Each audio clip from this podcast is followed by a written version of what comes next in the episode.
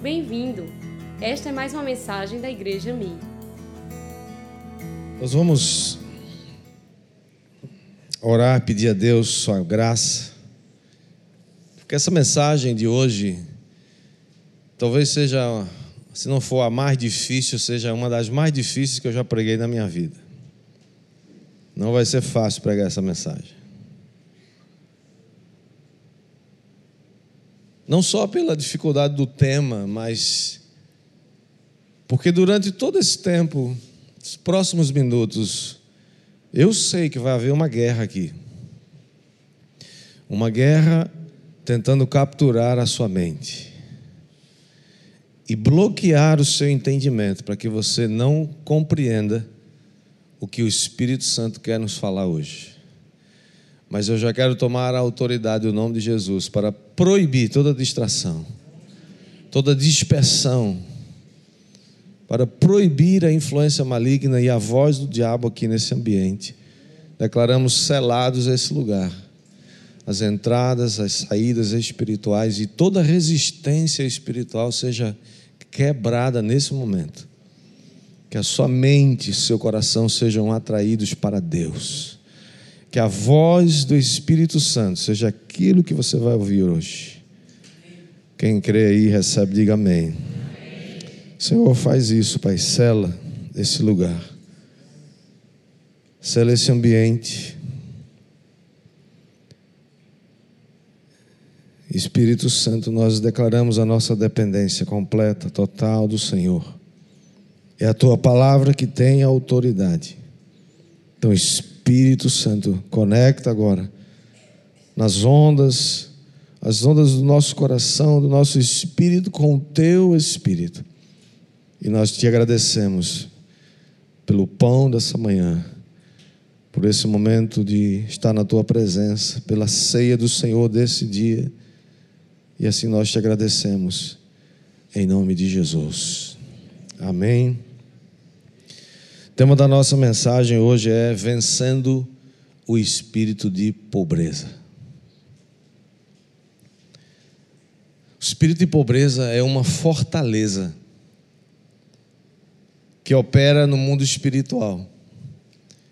E ela tem o propósito de impedir que você, que eu, andemos na plenitude daquilo que foi conquistado na cruz por Jesus e que já está disponível aos filhos de Deus. Uma fortaleza espiritual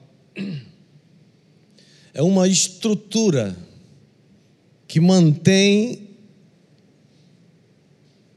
através de uma mentalidade,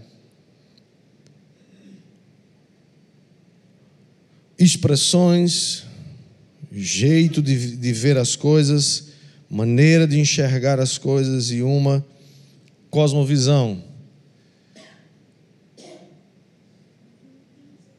A Bíblia Sagrada diz, amados, que nós somos mais do que vencedores, amém? Você acha, você crê que você é mais do que vencedor?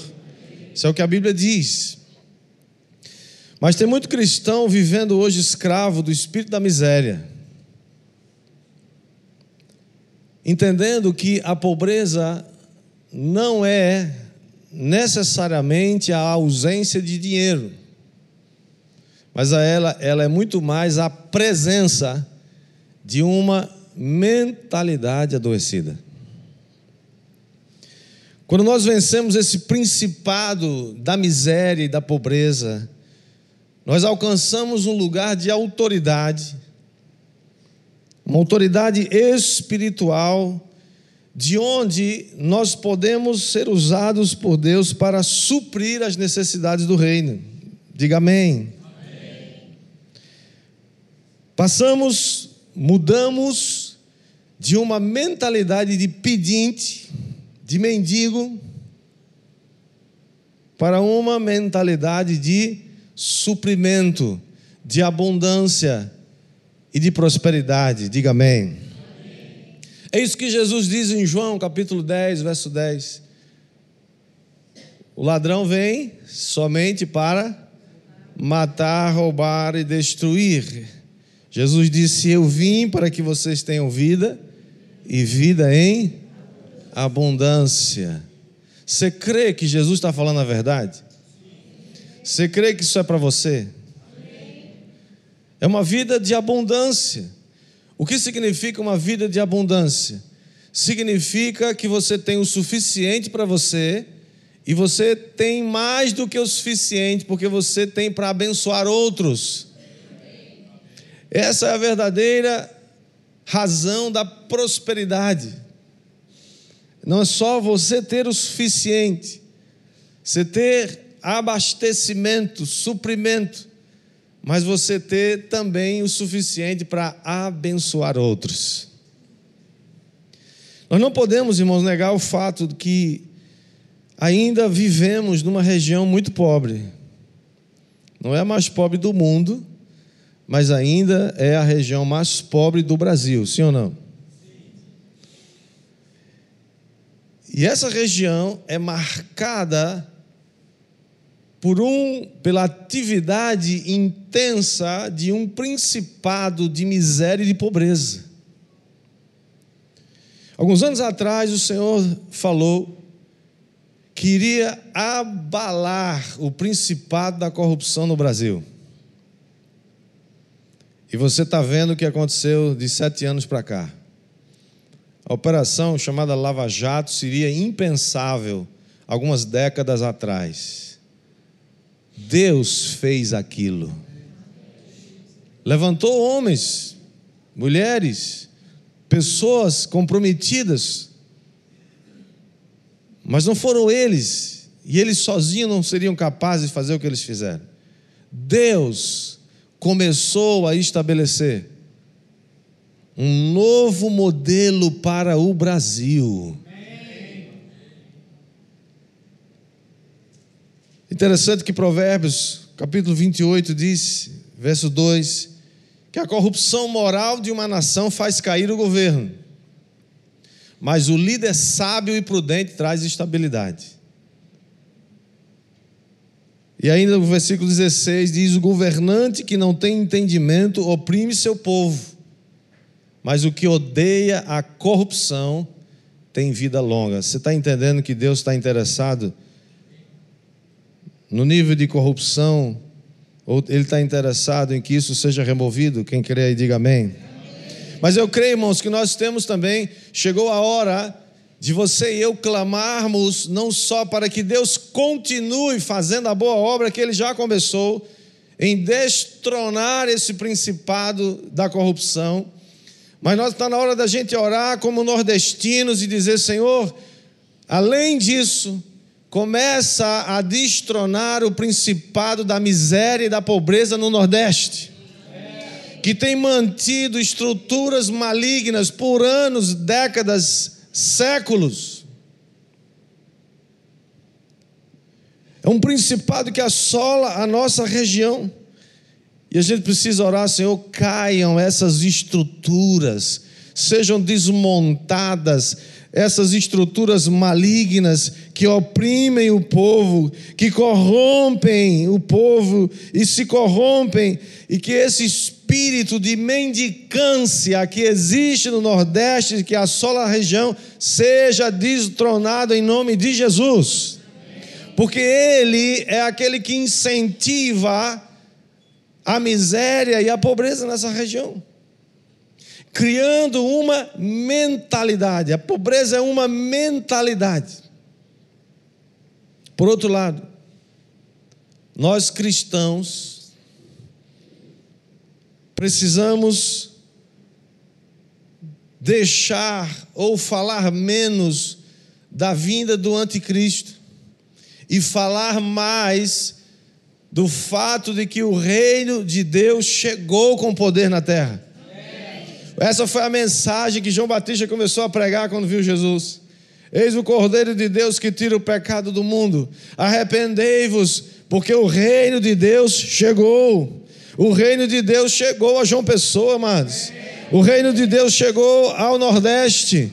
O reino de Deus chegou ao Brasil. Embaixadores do reino estão aqui nessa terra você e eu somos embaixadores para viver os princípios e os valores desse reino. Diga amém. amém. Senhor Jesus, amados, não veio implantar uma religião.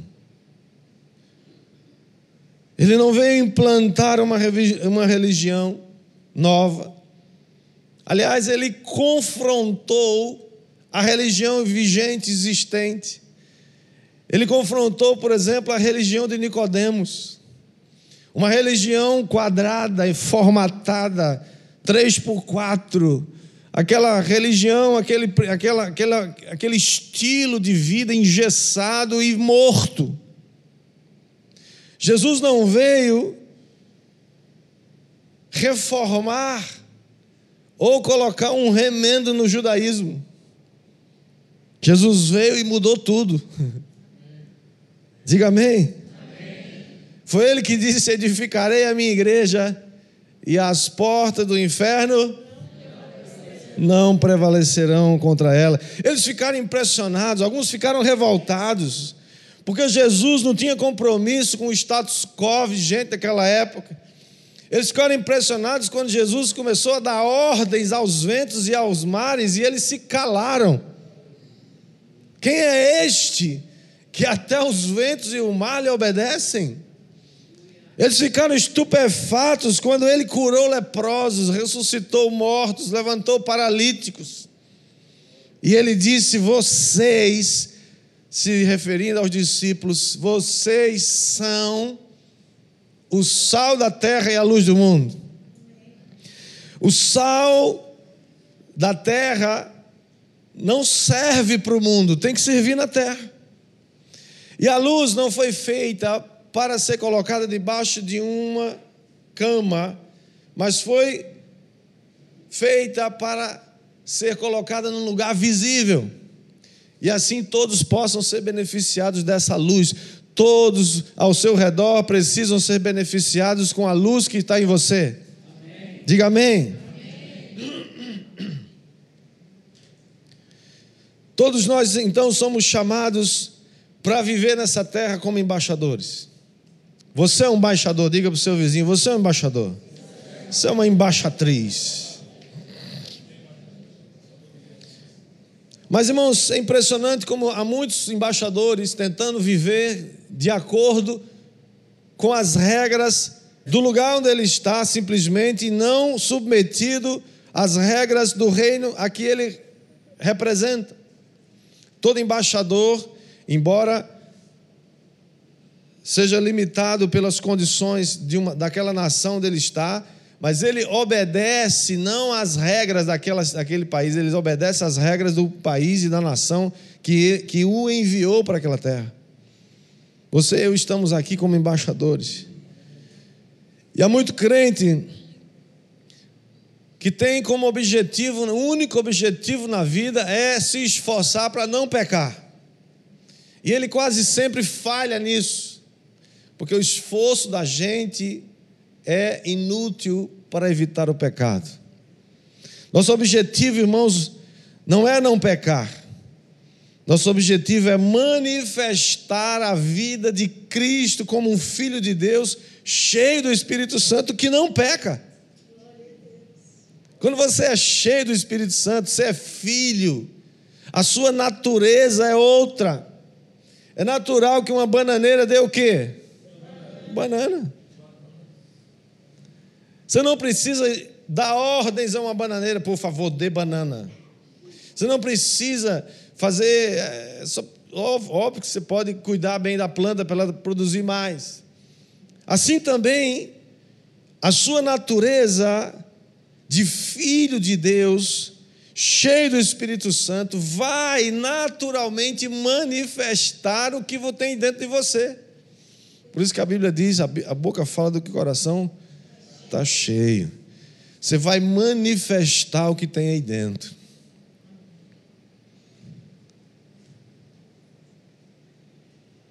Portanto, irmãos, para nós derrotarmos as obras das trevas, para a gente derrotar o espírito de miséria, de pobreza, que assola o mundo e assola também nossa terra, para derrotarmos as obras das trevas, nós precisamos primeiro compreender como é o seu modus operandi, como é que ele funciona, para então aplicar aquilo que a Bíblia Sagrada nos ensina. Nós já vimos que o mundo jaz no maligno, sim ou não? A Bíblia diz que o mundo e o seu príncipe, chamado Satanás, ele é aquele que mantém esse mundo funcionando de acordo com as suas regras. Isso não significa que Deus perdeu o controle ou que Deus é impotente para mudar isso. Não, Deus permite. Os homens são responsáveis pelas suas escolhas. Por isso que alguém já disse: todo mundo tem o governo que merece.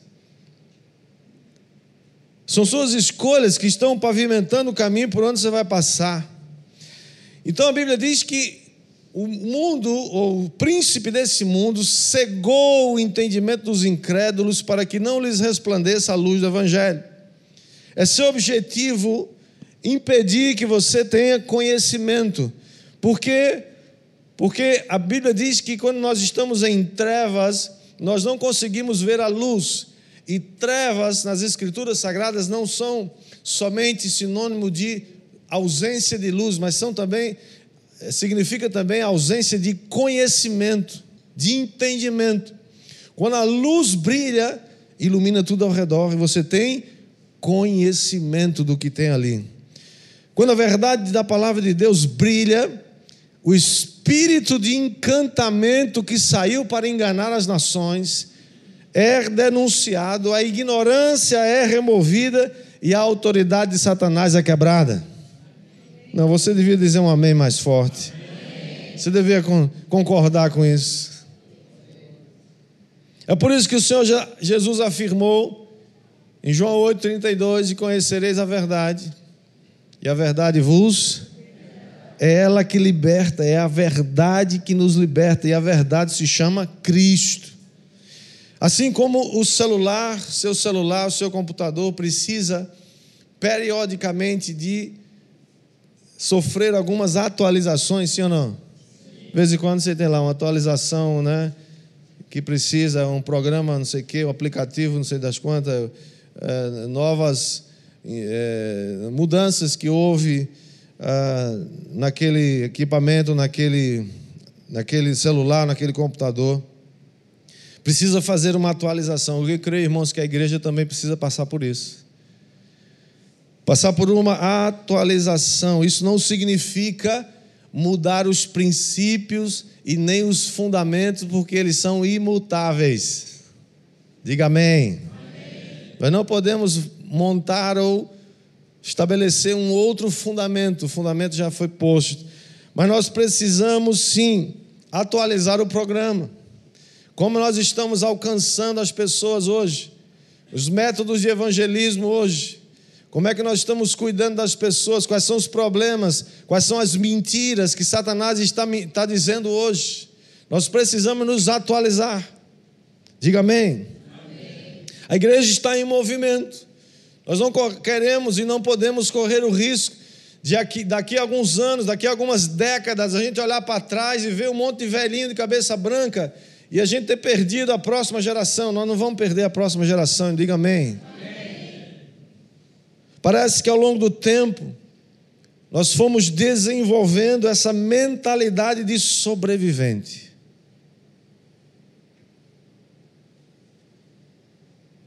É aquela lógica do mendigo cristão.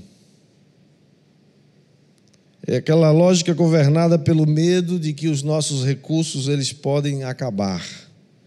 E quando você tem essa perspectiva de que seus recursos são escassos, são poucos, e eles podem acabar a qualquer hora, você começa a protegê-los. E quanto mais você protege seus recursos, mais eles minguam. Porque nós somos, estamos conectados a uma fonte inesgotável. Isso não significa ser perdulário, nem gastador, nem esbanjador. Significa que você precisa pensar não como uma categoria de um mendigo que está com a mão estendida, uma mentalidade de pobreza que gera em nós um, um, um sentimento de impotência. Mendigos são, se acham impotentes. Agora, É preciso que a gente saiba, irmãos, como é que esse espírito de pobreza age. É impressionante, irmãos, ver pessoas com um potencial enorme, com imensas possibilidades, mas elas não acreditam, porque se tornaram escravos de uma mentalidade de miséria. Aquelas pessoas que vai, por exemplo, já viu aquela que vai na churrascaria? Consegue pagar uma taxa fixa, né? A churrascaria é uma invenção maravilhosa. Né? Esse negócio brasileiro, irmãos, inventa coisa maravilhosa. A churrascaria é uma invenção brasileira, sabia disso? Antes de você se né, ficar com essa baixa autoestima aí, né, brasileira, que tudo aqui dá errado, que nada. Churrascaria não tem outros lugares do mundo que copiaram da gente. Churrascaria é uma maravilha, sim ou não? Você paga lá um valor fixo e come até morrer. Mas tem gente que faz exatamente isso. Tem gente que vai para a churrascaria e diz assim: Eu vou comer tanto, que esses caras vão se arrepender de ter me deixado entrar nessa churrascaria. Eu vou quebrar eles hoje. O garçom passa lá com 100 quilômetros, com 100 metros de distância, ele está, hum, aqui, aqui. Não é verdade? É aquela pessoa que se sente penetra na sua própria festa. Gente, irmãos, que quando vão numa festa, num lugar que tem fartura, eles perdem completamente a compostura. Eles perdem totalmente a, a, não tem educação nenhuma, zero. Eles comem feito louco, comem, comem, comem, comem, comem, comem, comem. O pior, sabe o que, é que eles fazem? Levam uma pochete para levar comida para casa. Uma bolsa Irmãos, um dia eu estava no casamento, uma miserável teve a coragem na minha frente de pegar o guardanapo daquele caríssimo de pano, não é guardanapo de papel que você pode jogar fora. É, aqueles guardanapos são caros. Se você leva um negócio daquele, o dono da festa vai ter que pagar. Isso é roubo.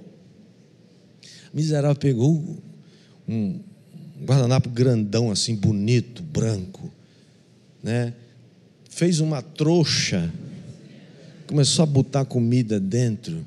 Não é só o, os, os docinhos que alguém leva, não sei o quê. É comida mesmo. Que ela diz: aqui eu tô, vou fazer a feira de uma semana. Mano, vamos para Israel, né? Já fomos, eu e minha esposa já fomos sete vezes a Israel. E Israel, a gente normalmente tem a, a, a, a comida é a vontade, né? A gente tem é sistema meia pensão. Você tem café da manhã incluído e é jantar. Só o almoço que a gente almoça na rua, em algum lugar, faz um lanche. Mas é de manhã e à, e à noite.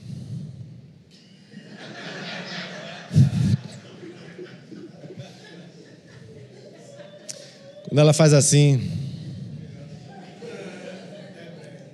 Está dizendo, veja o que é que você vai falar. Daqui a pouco eu vou consultar de novo, porque se ela dizer para debrear, aí eu já sei que eu estou indo longe demais. Mas eu não vou dar nomes, tá? Ah, né? Aliás, depois dessas sete viagens, nós já te levamos centenas de pessoas, então você não vai confiar de ninguém, né? Mas aí, quando aquele pessoal vê aquelas mesas assim completas de comida, de todas as comidas que eu nunca vou comer, que é tanto. Tem uma mesa de gigante só de salada de manhã. Quem merece comer salada de manhã, pelo amor de Deus, gente? E quando ele vê aquela, o, o jantar, meu Deus, e os, os hotéis que a gente vai, sinceramente, vamos passar duas semanas viajando, não vamos para espelunca, não. A gente vai para coisa boa. Né? Se fui pobre, não me lembro. E a gente vai para aqueles hotelzão e o jantar é desmantelo, é comida, né, João Paulo, né? Comida à vontade, né? Todo tipo de carne, você pode, qualquer pessoa do mundo que tem hábitos diferentes vai ter o que comer. Só gente que bota nhaca e catinga em tudo na vida que vai dizer lá, não gostei daquela comida. Diga, miserável, tu passa fome em casa e aqui fica com essa reclamação. Ah, para com isso. Aí quando ela vê aquela aquela aquelas mesas assim completa de comida, ela fala assim: "Eu tô no céu e não sabia". Come, se empanturra, passa mal e leva. Café da manhã, ela faz um um kit de sobrevivência durante o dia. Leva cinco maçãs, quatro peras, não sei o que, e sai levando. Sabe o que é isso, irmão? Espírito de miséria. É gula também. É gula também. Mas essa é uma marca do espírito de miséria. Elas agem, irmãos, como se nunca mais fosse ter alguma fartura na vida. São tão miseráveis que passam seis meses com o mesmo barbeador. O bicho já está arrancando os pedaços aqui, cego. Ele fala: não.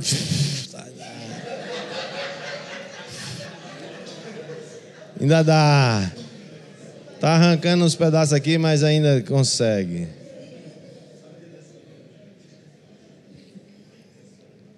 Agora, como é que agem os príncipes? Tem príncipe aqui?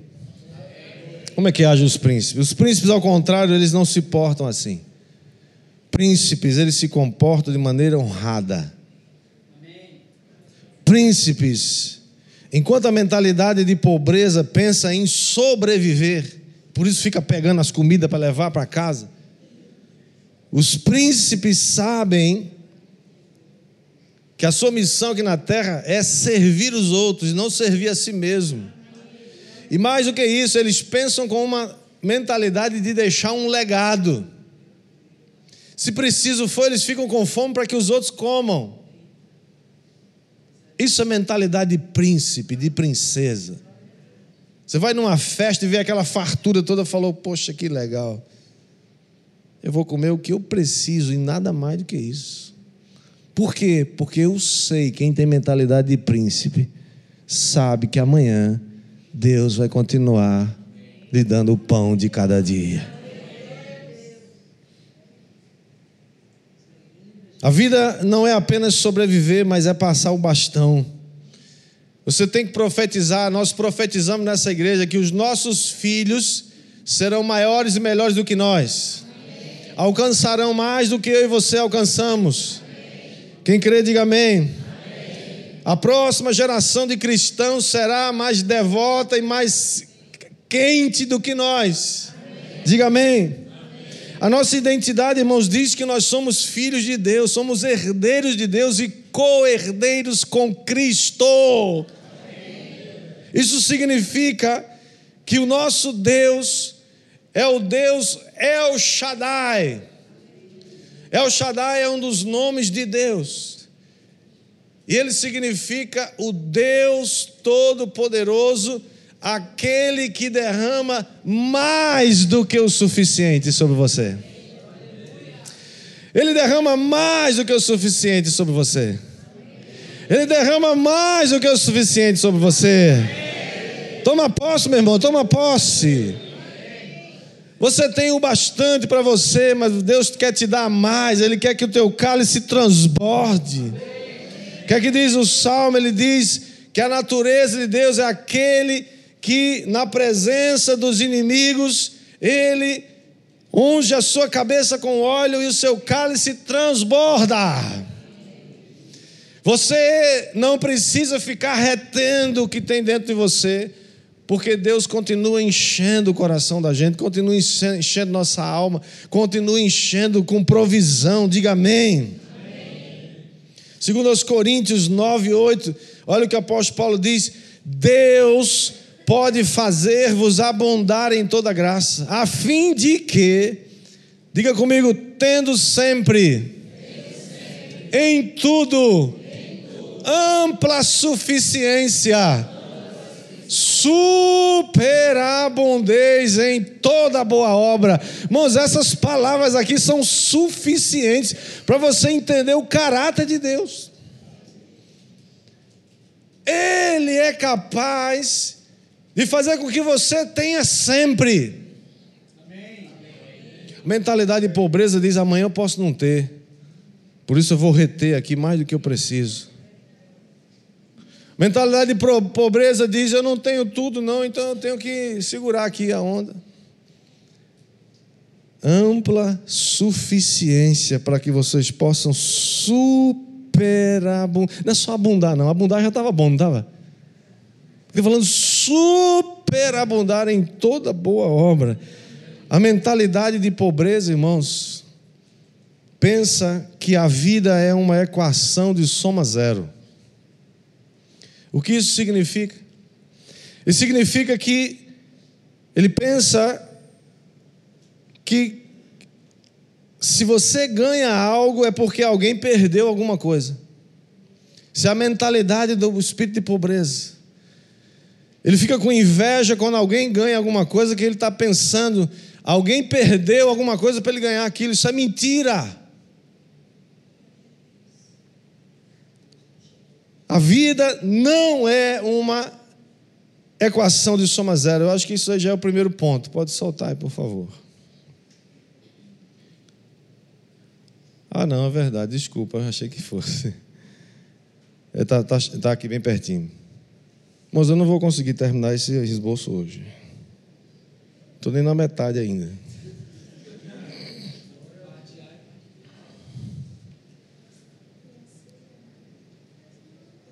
É você, é uma pessoa que está comendo aquela picanha maravilhosa. Mas é difícil fazer um né, pregar sem falar em picanha.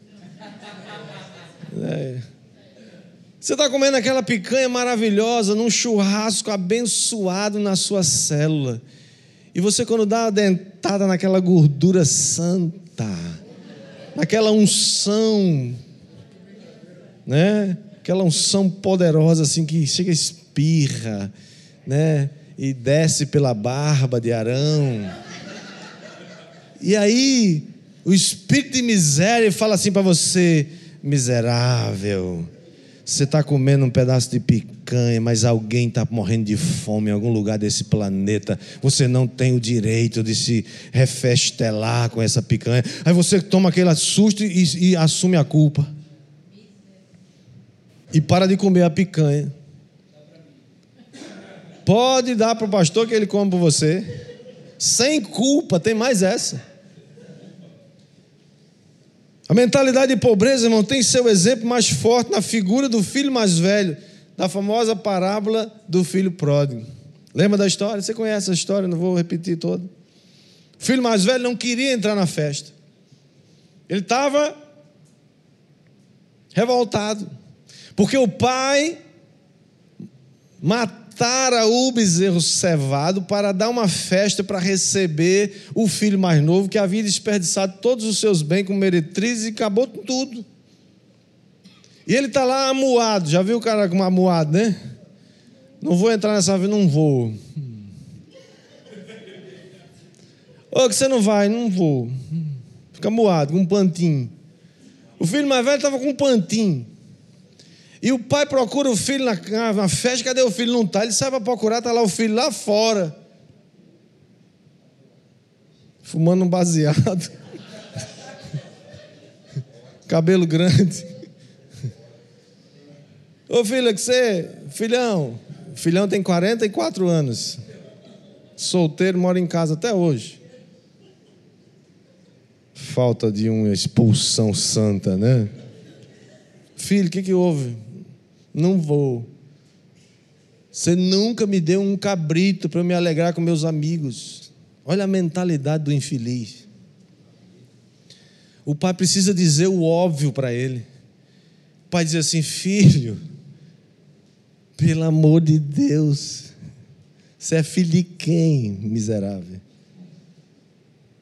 Tudo que eu tenho é teu, a fazenda é sua. Mas era preciso que a gente se alegrasse, porque o espírito de miséria não permite que você se alegre, você é um revoltado. O espírito de miséria é aquele que não deixa você se alegrar com ninguém. O espírito de miséria é aquele que está sempre reclamando, fazendo de vítima. É um espírito maligno do inferno. Diga, está amarrado em nome de Jesus. O filho mais velho não se sente filho. Ele tem uma mentalidade limitada, de recursos escassos. Por isso, irmãos, você quer vencer o espírito de, de miséria na sua vida? Quer vencer o espírito de pobreza? Nós. Agora sim, agora o primeiro ponto. Nós vencemos o espírito de pobreza quando assumimos que somos filhos. Você não é um bastardo, você não é um, um rejeitado. O espírito de rejeição é um espírito que assola essa geração como nunca antes. Filhos que não se sentem parte, não, não, não têm um sentimento de pertencer a alguma coisa ou a algo, muito menos a uma família. Quando eu descubro que sou herdeiro, eu descubro que todos os bens do meu pai são meus. Quando eu descubro que eu sou filho, eu descubro que tudo que Jesus conquistou na cruz é meu, é meu por herança, é seu por herança. Dê glória a Deus, faça algum barulho, diga alguma coisa. Não fica olhando para mim com essa cara de bastardo, não, pelo amor de Deus. Você é filho, você é filha, você tem um orçamento. Espírito de pobreza, irmão, não leva a murmurar. Alguém dá uma festa e a gente não pode dar, a gente reclama. A gente alguém trocou de carro e a gente não pode trocar, e você deve estar roubando alguém. Alguém cresce na empresa e nós não crescemos, ficamos dizendo como pode. O outro casou, mesmo com aquela plástica horrorosa, aquela mulher, cabelo triste, eu ainda não. Espírito de bastardo. Essa é a mentalidade de Filipe. Lembra de Filipe na parábola, ou na parábola não, na história verdadeira que aconteceu da, da multiplicação dos pães e dos peixes? Jesus está lá no deserto, uma multidão com fome. Jesus olha para Filipe e fala assim: Filipe, o que, é que a gente vai fazer para alimentar essa multidão? Aí Filipe faz o quê? Olha a mentalidade de pobreza. É? 20 mil pessoas. Ele fala assim, aí, aí vem os, os a, capacidade de consulta do, né, do coach, do, do, do mentor, não sei das quantas, né? Falando assim: olha, nem 200 denários seriam suficientes para comprar comida para todo esse povo. Essa é a escola de Filipe, é a escola da miséria. Tem muita gente matriculada na escola da miséria. Eu sei que eu estou ofendendo gente aqui hoje. E o meu objetivo é ofender você mesmo. Meu objetivo é espetar você, para você sair desse lugar horroroso onde eu já estive também. Essa mensagem primeiro me ofende. E o objetivo é esse mesmo: é desinstalar você, é tirar você desse ambiente de acomodação e de conforto que você vive, talvez sem pensar que você tem a mentalidade de Filipe que vamos fazer, pastor, para construir o prédio dessa igreja. Nem 10 milhões seriam suficientes. No natural é impossível. É ou não é? Mas aí tem sempre alguém com uma mentalidade diferente. Olha o que André, irmão de Pedro, diz: Senhor.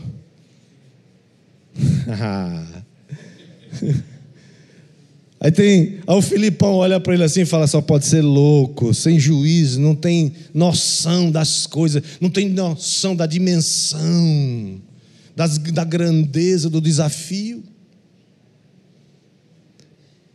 E ele diz assim, aí André fala assim: Jesus, é só o que eu tenho, mas o senhor pode usar isso aqui? O que, é que você tem que é que você tem para a gente construir o prédio dessa igreja? Ah, pastor, eu não tenho. Você tem cinco pães e dois peixes? Porque não é o que você dá, é a sua disposição de colocar na mão de Jesus e deixar para ver o que ele vai fazer. Jesus recebeu os cinco pães e dois peixes, irmãos, e olha, eu imagino, a Bíblia não diz, mas eu imagino que ninguém ficou nem sabendo de quem eram os cinco pães e dois peixes, que foi do menino. E naquela época só contava homens, não contava mulheres e nem meninos. Ou seja, a comida para alimentar uma multidão veio de alguém que nem contado foi.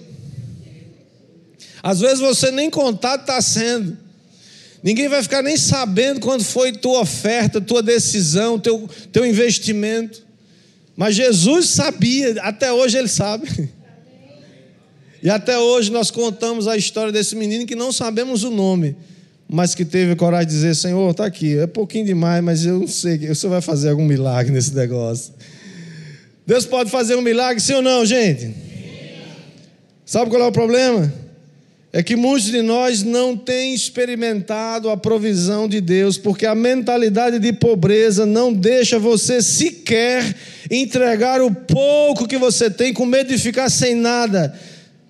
Porque a maioria das sementes que você tem, aliás, a, a, a maioria dos milagres que você precisa, a semente já está com você, já está na sua casa. Você crê ou não?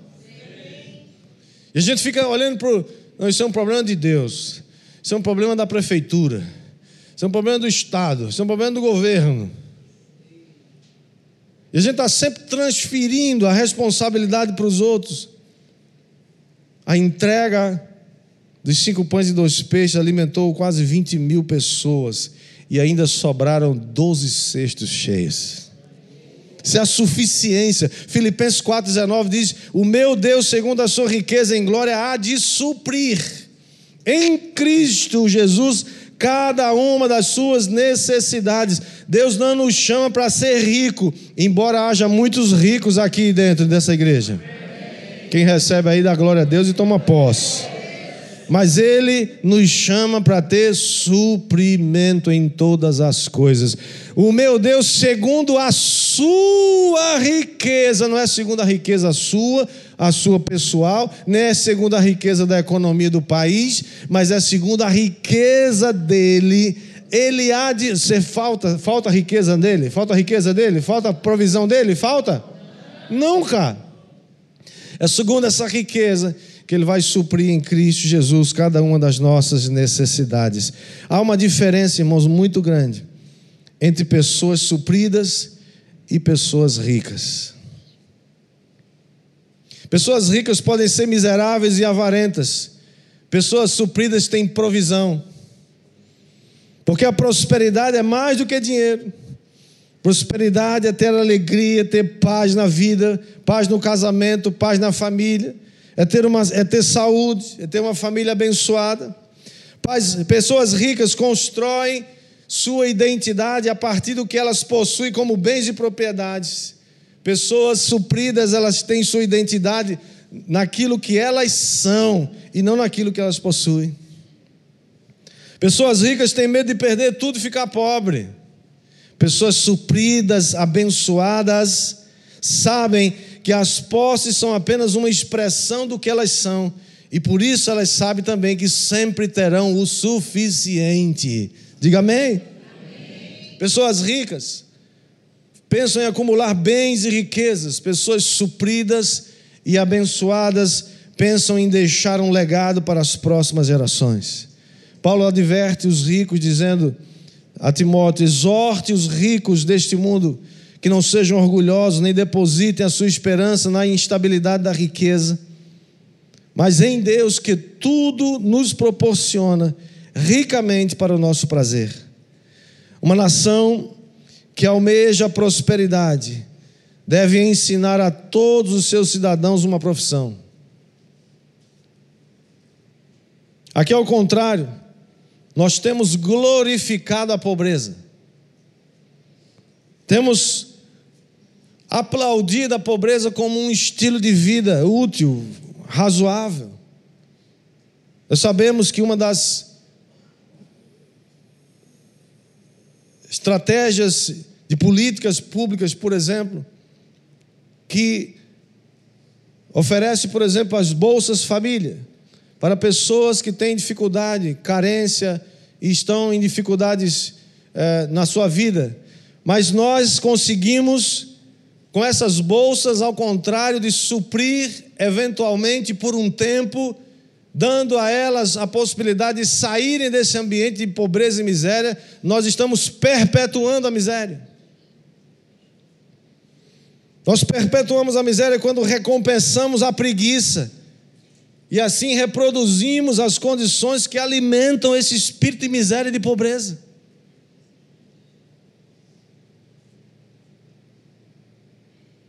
Tudo isso, irmãos, é travestido vem num pacote travestido de preocupação social. Os bichinhos são incapazes, nós tratamos eles como incapazes. Essa é a pior maneira de você lidar com um ser humano é achando ele incapaz. Ele não é incapaz. Nós vivemos, trabalhamos ali na Vila Feliz há muitos anos, em um lugar muito pobre pessoas pobres. Mas o que temos encontrado ali de potencial, de gente com capacidade, que precisam sim ser estimuladas, precisam sim de oportunidades, mas não para dizer a elas que elas são incapazes e elas devem permanecer nesse estado de miséria a vida toda, porque isso é interessante para a gente corrupta, que se mantém no poder pelos pobres, porque se você precisa dos pobres para fazer alguma revolução, você sempre vai precisar dos pobres para se manter no poder.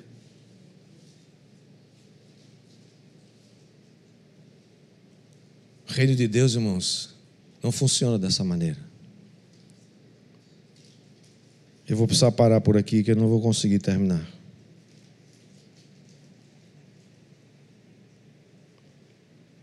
Ainda temos a ceia. Vamos deixar para a próxima semana. Tudo bem? Só assim eu sei que você vem domingo. Espero que você venha. Espero que você não tenha ficado tão ofendido a ponto de não querer vir domingo. Mas eu sei que isso vai gerar, está gerando em você uma mudança de mentalidade.